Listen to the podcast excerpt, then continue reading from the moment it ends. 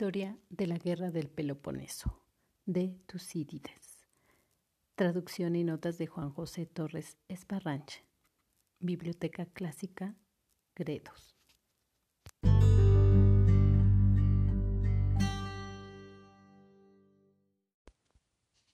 Los atenienses en Egipto.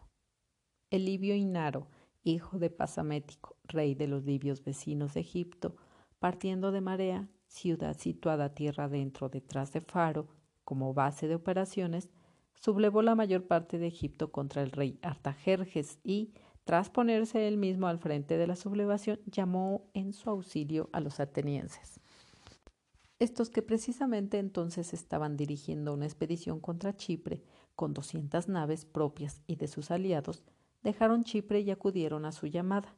Desde el mar remontaron el Nilo, y tras adueñarse del río y de las dos terceras partes de Memphis, iniciaron la ofensiva contra la otra parte, que se llama Alcázar Blanco.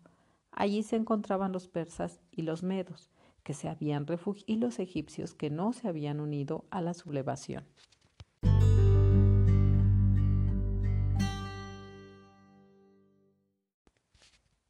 Guerras contra Corinto, Epidauro y Egina. Por otra parte, los atenienses, que habían desembarcado en Alias, se enfrentaron en una batalla a los corintios y los epidaurios, y vencieron los corintios. Más tarde se libró una batalla naval entre los atenienses y una flota peloponesia a la altura de Secrifalia, y vencieron los atenienses. A continuación, habiendo estallado una guerra entre los atenienses y los eginetas, tuvo lugar una gran batalla naval cerca de Egina, entre atenienses y eginetas, con la asistencia de los aliados de cada bando. Vencieron los atenienses y, después de apresar setenta naves de los eginetas, desembarcaron en la isla y pusieron sitio a la ciudad, bajo el mando de Leocrates, hijo de Estrebo. Luego los peloponesios, queriendo ayudar a los eginetas, hicieron pasar a Egina trescientos hoplitas que antes habían combatido como tropas auxiliares de los corintios y los epidaurios, Mientras tanto, los corintios con sus aliados ocuparon las alturas de la Gerania y bajaron al territorio de Megara, creyendo que los atenienses no estarían en condiciones de socorrer a los megareos al estar ausente gran parte de su ejército en Egina y en Egipto, o que si los socorrían tendrían que retirarse de Egina los atenienses, sin embargo, no movieron el ejército de Gina, sino que los más veteranos y los más jóvenes de entre las fuerzas que quedaban en la ciudad acudieron a Megara bajo el mando de Mironides. Y tras una batalla indecisa contra los corintios, los dos ejércitos se separaron y unos y otros pensaron que no habían llevado la peor parte en la acción. Los atenienses, que a pesar de todo fueron superiores, después de retirarse los corintios, erigieron un trofeo. Pero los corintios, cubiertos de reproches por los viejos que habían quedado en la ciudad, se prepararon y unos doce días después volvieron y se pusieron a erigir a su vez un trofeo como si ellos también hubieran vencido. Entonces los atenienses efectuaron una salida desde Megara, mataron a los que estaban erigiendo el trofeo y, trabando combate con los demás, los vencieron. Los corintios vencidos se retiraron, y una parte considerable de ellos acosada y extraviada cayó en una propiedad privada que estaba cercada por un gran foso y no tenía salida. Los atenienses al darse cuenta bloquearon la entrada con los hoplitas y, disponiendo en derredor la infantería ligera, apedrearon a todos los que habían entrado, y lo que fue un duro golpe para los corintios. Entonces el grueso de su ejército se retiró hacia su patria.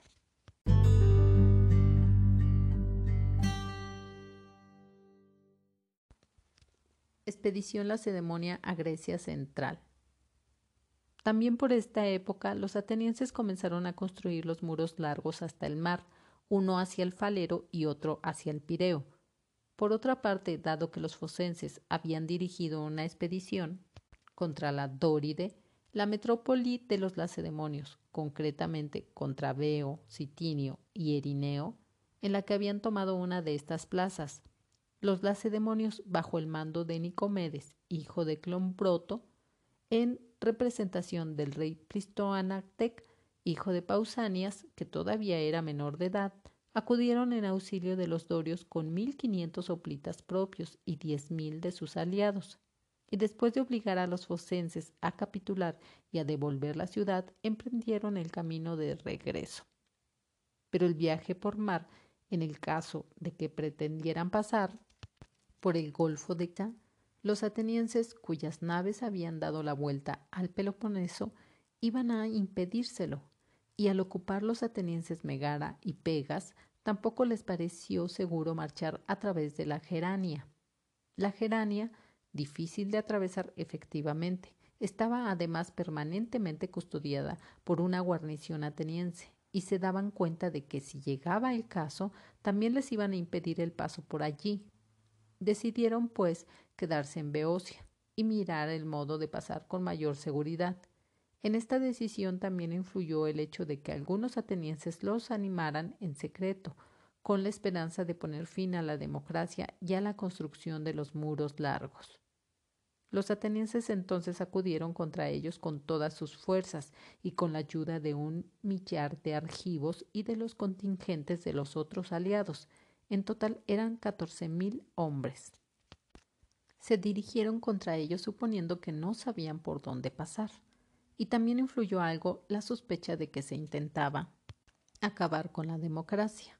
De acuerdo con el Tratado de Alianza, también se unieron a los atenienses tropas de la caballería tesalia, que en el curso de la acción se pasaron a los lacedemonios.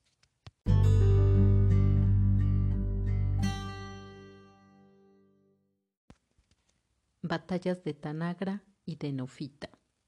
Expediciones atenienses. Atenas sacaba sus muros largos. La batalla se libró en Tanagra de Beocia. Vencieron los lacedemonios y sus aliados, pero la matanza fue grande en ambos bandos.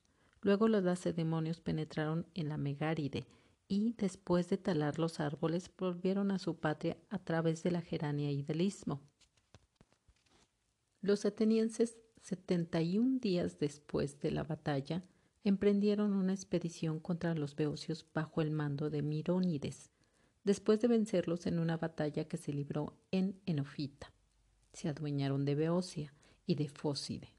Derribaron las murallas de Tanagra y tomaron como rehenes a los cien hombres más ricos de entre los locros o puntios.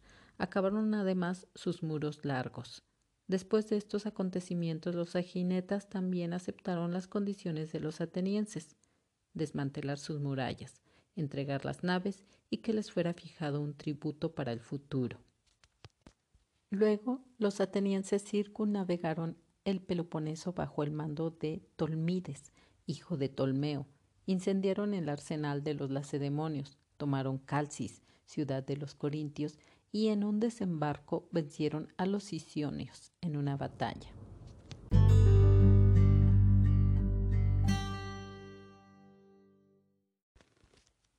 Derrota de los atenienses en Egipto. Entretanto, los atenienses y sus aliados que se encontraban en Egipto permanecían todavía allí, afrontando una guerra de muy diversa suerte. Al principio los atenienses se hicieron los dueños de Egipto y el rey envió a Esparta al persa Megabaso, con dinero para persuadir a los peloponesios a invadir el Ática y forzar así la retirada de los atenienses de Egipto pero al ver que su intento no tenía éxito y que se gastaba el dinero inútilmente, ordenó el regreso de Megabaso a Asia con el dinero que quedaba y envió al persa Megabiso, hijo de Sopiro, al frente de un gran ejército. Este a su llegada por tierra venció a los egipcios y a sus aliados en una batalla, expulsó a los griegos de Memphis y finalmente los encerró en la isla de Prosópitis, donde los tuvo sitiados durante un año y seis meses, hasta que, desecando el canal y desviando el agua por otro conducto, dejó las naves en seco y unió la mayor parte de la isla a tierra firme. Entonces pasó a pie y tomó la isla. Así fracasó la causa de los griegos después de seis años de guerra. Unos pocos de entre muchos lograron salvarse dirigiéndose a Sirene a través de Libia pero la mayor parte pereció. Egipto volvió a estar bajo la autoridad del rey, a excepción de Amirteo, el rey de las marismas. a este no pudieron someterlo debido a la extensión de la marisma y a que además los habitantes de las marismas son los mejores guerreros de Egipto. Inaro, el rey de los libios, que había tramado todo el asunto de Egipto, fue capturado a traición y empalado. Entretanto, cincuenta trirremes de refresco que procedentes de Atenas y de las otras ciudades de la Alianza navegaban hacia Egipto, arribaron al brazo de Méndez sin saber nada de lo que había ocurrido. Tropas de infantería que las atacaron desde tierra y la flota fenicia, que lo hizo por mar, acabaron con la mayor parte de las naves. Las menos consiguieron escapar y regresaron. Este fue el fin de la gran expedición de los atenienses y sus aliados a Egipto.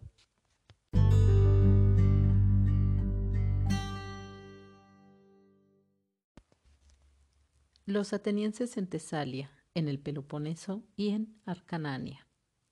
Orestes, hijo del rey de los tesalios Equecrátidas, desterrado de Tesalia, persuadió a los atenienses a que lo restauraran. Entonces los atenienses, con refuerzos de beocios y focenses que eran aliados suyos, se dirigieron contra Farsalo de Tesalia y conseguían el control del territorio en tanto que no se alejaban mucho de sus puestos, pues la caballería tesalia los mantenía a raya, pero no pudieron tomar la ciudad ni tuvieron éxito en ninguno de los otros objetivos que habían motivado la expedición, sino que se retiraron con Orestes sin conseguir nada. No mucho tiempo después de estos acontecimientos, mil atenienses se embarcaron en las naves que estaban en Pegas. Ellos eran entonces los dueños de Pegas, y navegaron costeando hasta Sición, bajo el mando de Pericles, hijo de Jantipo. Desembarcaron y vencieron en una batalla a los sicionios que se les enfrentaron. Luego, con el refuerzo de unas tropas aqueas, pasaron a la costa de enfrente, se dirigieron contra Eniadas de Arcanania y la sitiaron, pero al no poder tomarla, regresaron a su patria.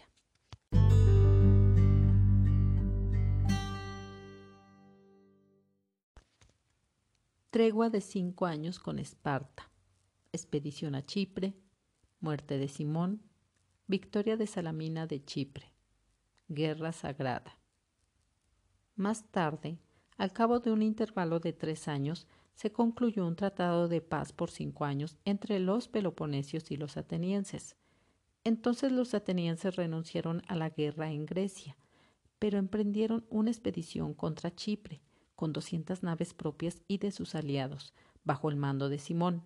Setenta de estas naves se hicieron a la vela para Egipto a petición de Amirteo, el rey de las marismas, y las otras pusieron sitio a sitio. Pero al morir Simón y sobrevenir el hambre, se retiraron de sitio, y cuando su flota navegaba a la altura de Salamina de Chipre, combatieron por mar y por tierra, a la vez contra fuerzas fenicias, chipriotas y cilicias. Luego, después de vencer en los dos campos de batalla, se retiraron hacia su patria junto con las naves que habían regresado de Egipto. Después de esto, los lacedemonios emprendieron la llamada guerra sagrada, se adueñaron del santuario de Delfos y lo entregaron a los delfios. Pero luego, después de retirarse los lacedemonios, los atenienses dirigieron a su vez una expedición se adueñaron del santuario y lo entregaron a los focenses.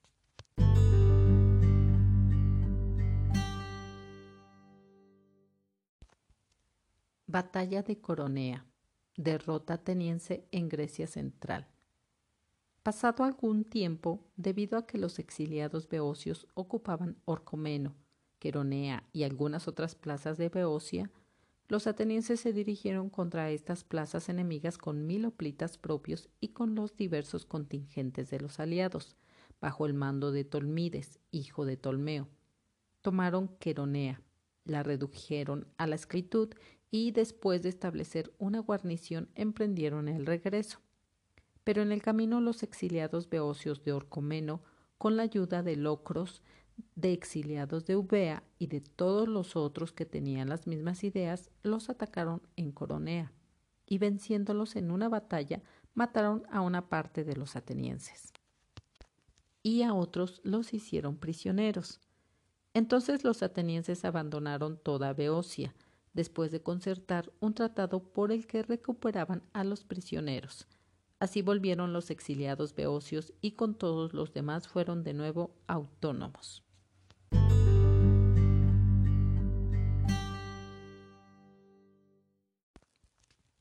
Sublevación de Eubea y de Megara. No mucho después de estos acontecimientos, Eubea se sublevó contra los atenienses, y Pericles ya había pasado a la isla con un ejército ateniense cuando le fue anunciado que Megara se había sublevado, que los peloponesios estaban a punto de invadir el Ática y que las guarniciones atenienses habían sido aniquiladas por los megareos, a excepción de los hombres que se habían refugiado en Isea. Los megareos se habían sublevado tras conseguir la ayuda de los corintios, sicionios y epidaurios. Enseguida Pericles retiró su ejército de Eubea. Luego los peloponesios invadieron y devastaron el Ática, llegando hasta Eleusis y Tría. Bajo el mando de Plisteoanacte, hijo de Pausanias, rey de los lacedemonios, y sin avanzar más allá regresaron a su patria. Entonces los atenienses pasaron de nuevo a Eubea bajo el mando de Pericles y la sometieron totalmente, en virtud de un acuerdo. Organizaron según sus intereses toda la isla, a excepción de Estiea. A los esteieos los desalojaron y ellos mismos ocuparon su territorio.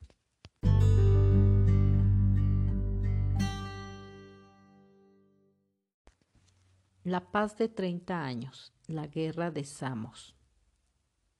No mucho después de su regreso de Eubea, concluyeron con los lacedemonios y sus aliados un tratado de paz de treinta años, por el que devolvían Nicea, Pegas, Tresen y Acaya, esto es, los territorios peloponesios que estaban en poder de los atenienses. En el sexto año de paz estalló una guerra entre los samios y los milesios por la posesión de Priene, y los milesios, que en la guerra llevaban las de perder, acudieron a los atenienses y se lamentaron contra los samios. Los apoyaban algunos particulares de la misma Samos, que querían cambiar de régimen. Zarparon, pues, los atenienses hacia Samos con cuarenta naves. Una vez allí establecieron la democracia. Tomaron como rehenes cincuenta niños samios y un número igual de hombres. Los instalaron en Lemnos y después de dejar una guarnición se retiraron. Pero hubo algunos samios que no soportaron esta situación, sino que huyeron al continente, concluyeron una alianza con los ciudadanos más poderosos que se habían quedado en la ciudad, y con Pisupnes, hijo de Istaspes, que entonces gobernaba Sardes, y después de reunir una tropa de unos setecientos mercenarios, pasaron a Samos al anochecer. Primero se levantaron contra los demócratas y redujeron a la mayoría. Luego, después de llevarse furtivamente de Lepnos a sus propios rehenes, se sublevaron, entregaron a Pisupnes la guarnición ateniense y los representantes de Atenas que estaban en la isla, y enseguida se prepararon para una expedición contra Mileto. Los bizantinos también se sublevaron contra ellos. Cuando los atenienses se enteraron, se hicieron a la mar contra Samos con setenta naves. Dieciséis de estas naves no entraron en combate. Habían partido unas con rumbo hacia Caria, en misión de reconocimiento de la flota fenicia, otras hacia Quíos y Lesbos, con la orden de que enviaran refuerzos. Pero con las cuarenta y cuatro naves restantes, bajo el mando de Pericles y de otros nueve estrategos, combatieron junto a la isla de Traquia contra setenta naves samias, de las cuales veinte eran transportes de tropas. Toda esta flota venía entonces de Mileto, y vencieron los atenienses.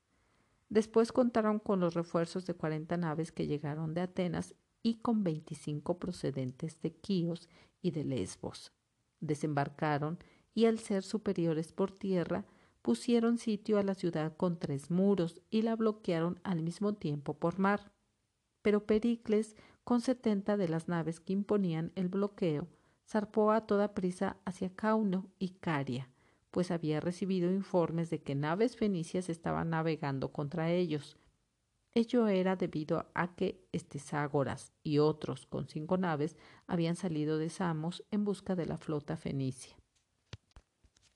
Aprovechando la circunstancia, los samios de repente efectuaron una salida con sus naves y cayendo sobre el campamento naval enemigo, que estaba sin protección, destruyeron las naves de vigilancia, vencieron en una batalla a las que salieron a su encuentro, y durante catorce días fueron dueños del mar que baña sus costas, controlando las entradas y salidas como querían. Pero al volver Pericles fueron de nuevo bloqueados por la flota ateniense. Luego llegaron nuevos refuerzos de Atenas, cuarenta naves de Tucídides, Acnón y Formión, y veinte con Tleponlepo y Anticles. De Quíos y de Lesbos llegaron treinta. Los samios entablaron todavía una batalla naval de escasa importancia, pero incapaces de resistir. A los nueve meses de asedio se avinieron a un acuerdo por el que desmantelaban las fortificaciones, daban rehenes entregaban sus naves y accedían a que se les fijara la indemnización por gastos de guerra a pagar en plazos determinados. Los bizantinos también convinieron en seguir siendo súbditos como antes.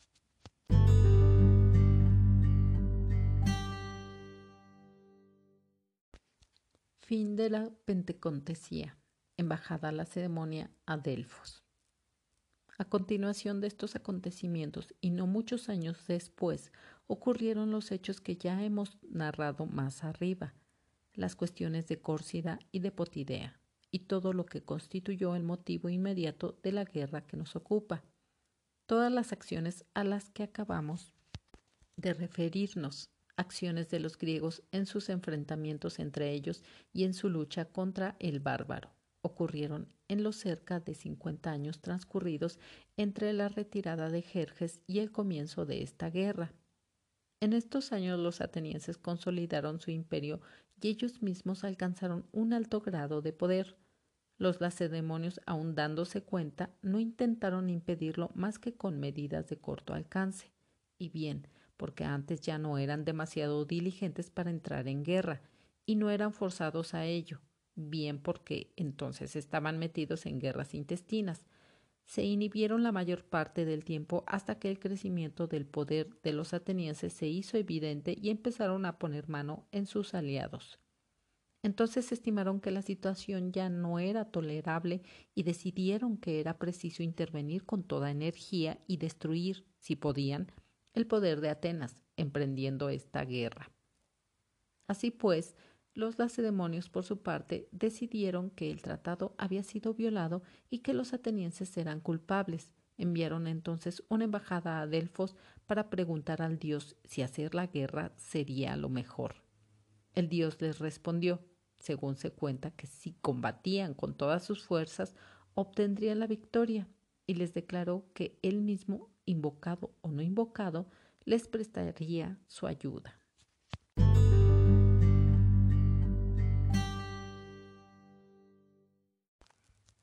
Ahora los comentarios de esta segunda parte de la Pentecontesía.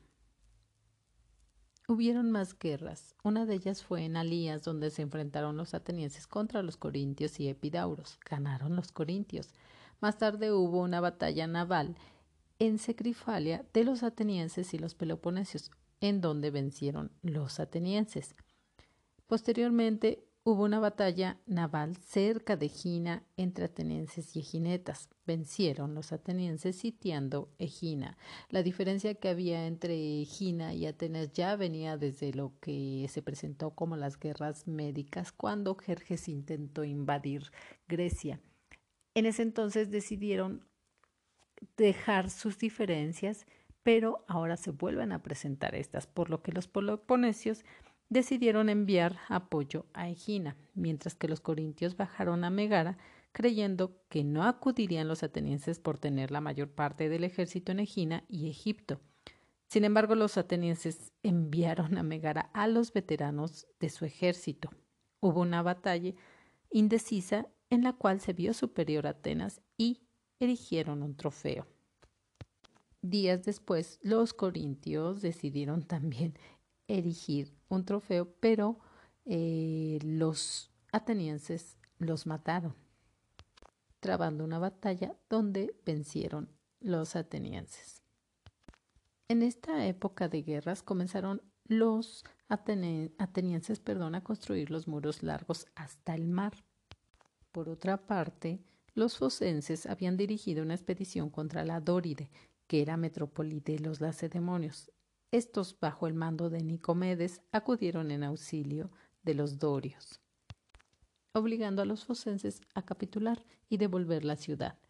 Emprendieron el camino de regreso y decidieron quedarse en Beocia, ya que temían los lacedemonios que posiblemente los atenienses les impedirían el paso, porque ellos ya habían dado la vuelta al Peloponeso con sus naves y también tenían una guarnición en Gerania, la cual estaba permanentemente custodiada.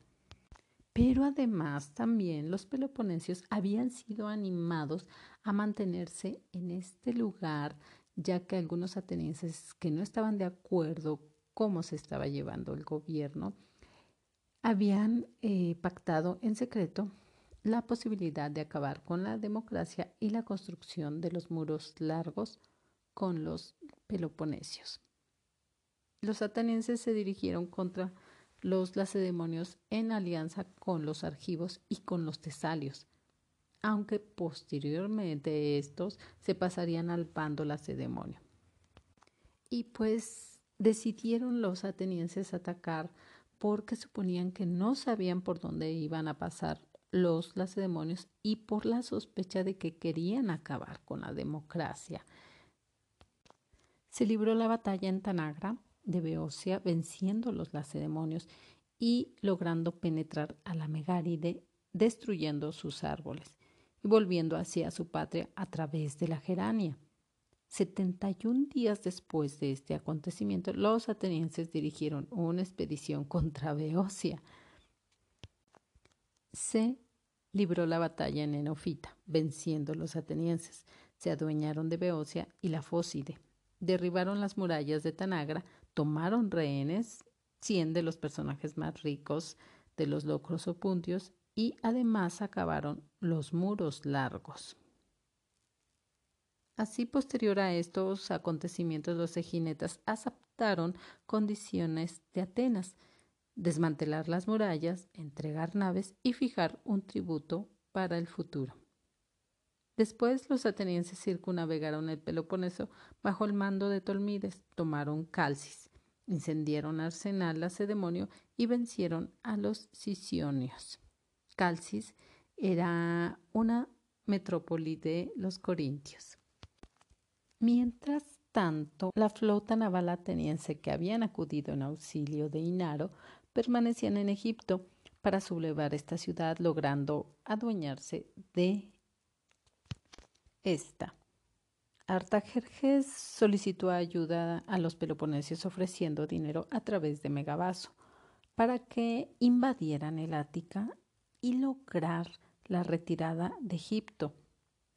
Pero esta estrategia pues no les funcionó y lo que decidieron fue mejor enviar ellos mismos su ejército al frente de Megaviso contra Egipto, venciendo así a los atenienses y sus aliados, obligando así la salida de estos de Memphis y manteniendo a los atenienses que se resguardaron en Prosópitis eh, sitiada. Esta expedición de ir a apoyar a Egipto por el auxilio que solicitó Inaro a los atenienses duró seis años. Después de esto, pues Artajerjes volvió a recuperar Egipto e Inaro, que había tramado esta sublevación, fue, capturado y empalado. A excepción de Amirteo, que era rey de las marismas, no fue este aún sometido por Artajerjes. Tenemos otra situación donde Orestes, el hijo del rey de los Tesealios, había sido desterrado. Este solicitó apoyo a los atenienses para que lo restauraran, con refuerzos de beocios y focenses. Se dirigieron contra Farsale, pero no lograron tomar la ciudad ni los objetivos que había motivado a la expedición y decidieron retirarse los atenienses con Orestes. Los tesalios ha sido un pueblo que no ha sido fácil para Atenas lograr someterlo. Posteriormente, los atenienses se dirigieron con sus naves bajo el mando de Pericles a Sición, venciéndolos. Luego, con los refuerzos aqueos, se dirigieron a Eniadas de Arcanania y la sitiaron, pero no pudieron tomarla. Regresaron así a su patria. Entonces vemos aquí que hubo muchos enfrentamientos internos ya en todo este territorio de Grecia. Había demasiado eh, movimiento militar motivado por las diferencias entre unos pueblos y otros y que pedían unos el apoyo de Atenas y otros de los peloponesios en donde vemos que en algunas batallas ganaron los atenienses, en otros los lacedemonios, pero sigue habiendo esta situación de inestabilidad en todos estos eh, pueblos griegos. Por lo que más tarde, por un intervalo de tres años posterior, se concluyó un tratado de paz por cinco años entre los peloponesios y atenienses renunciando así los atenienses a la guerra en Grecia, pero se dirigieron contra Chipre y sus aliados bajo el mando de Simón. Realmente Atenas era un pueblo de guerreros y muchas veces damos cuenta que estos pueblos tenían que mantener a su gente ocupada en lo que sabían hacer, que era la guerra, porque si no, ¿qué más podían hacer?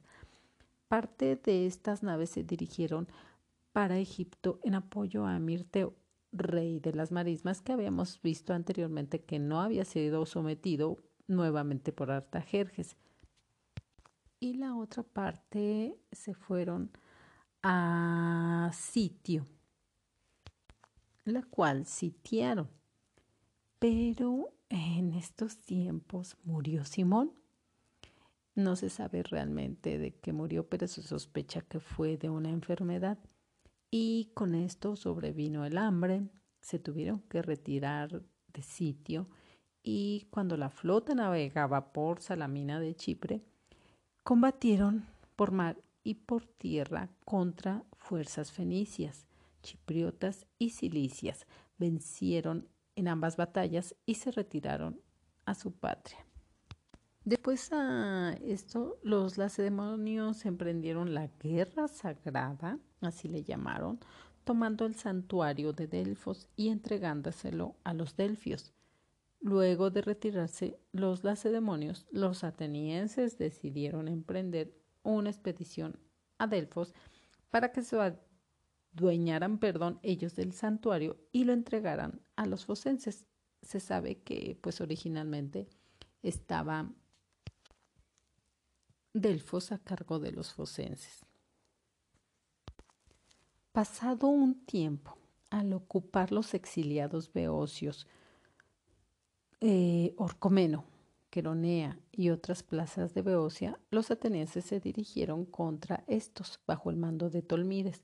Lograron tomar Queroneo, reduciéndolo a la esclavitud y estableciendo una guarnición para emprender el regreso. Pero en el camino, los exiliados beocios de Orcomeno y con ayuda de los locros atacaron a los atenienses en Coronea y los vencieron, matando a una parte y a otros los hicieron prisioneros. Por lo que los atenienses abandonaron toda Beocia y así tuvieron que concertar un tratado para poder recuperar a los prisioneros. No mucho después Eubea se sublevó contra los atenienses cuando Pericles ya había pasado a la isla con un ejército. Se le anunció que Megara se había sublevado, que los peloponesios estaban a punto de invadir el Ática y que las guarniciones atenienses habían sido aniquiladas por los megareos, a excepción de los hombres que se habían refugiado en Nicea. Pericles retiró su ejército de Eubea. Los peloponesios invadieron y devastaron el Ática bajo el mando de Plistoanacte y sin avanzar más regresaron a su patria. Entonces los atenienses pasaron de nuevo a Eubea bajo el mando de Pericles y la sometieron totalmente. Después de la sumisión de Eubea, concluyeron con los lacedemonios y sus aliados un tratado de paz de 30 años, por lo que así devolvían Nicea, Pegas, Tresen y Acaya, territorios peloponesios que estaban en poder ateniense. En el sexto año de paz estalló una guerra entre milesios y samios por la posesión de Priene, a lo que los milesios acudieron a los atenienses lamentándose contra los samios. Se dirigieron los atenienses contra Samos, estableciendo la democracia, tomando rehenes e instalando en Lemnos y después de dejar una guarnición se retiraron.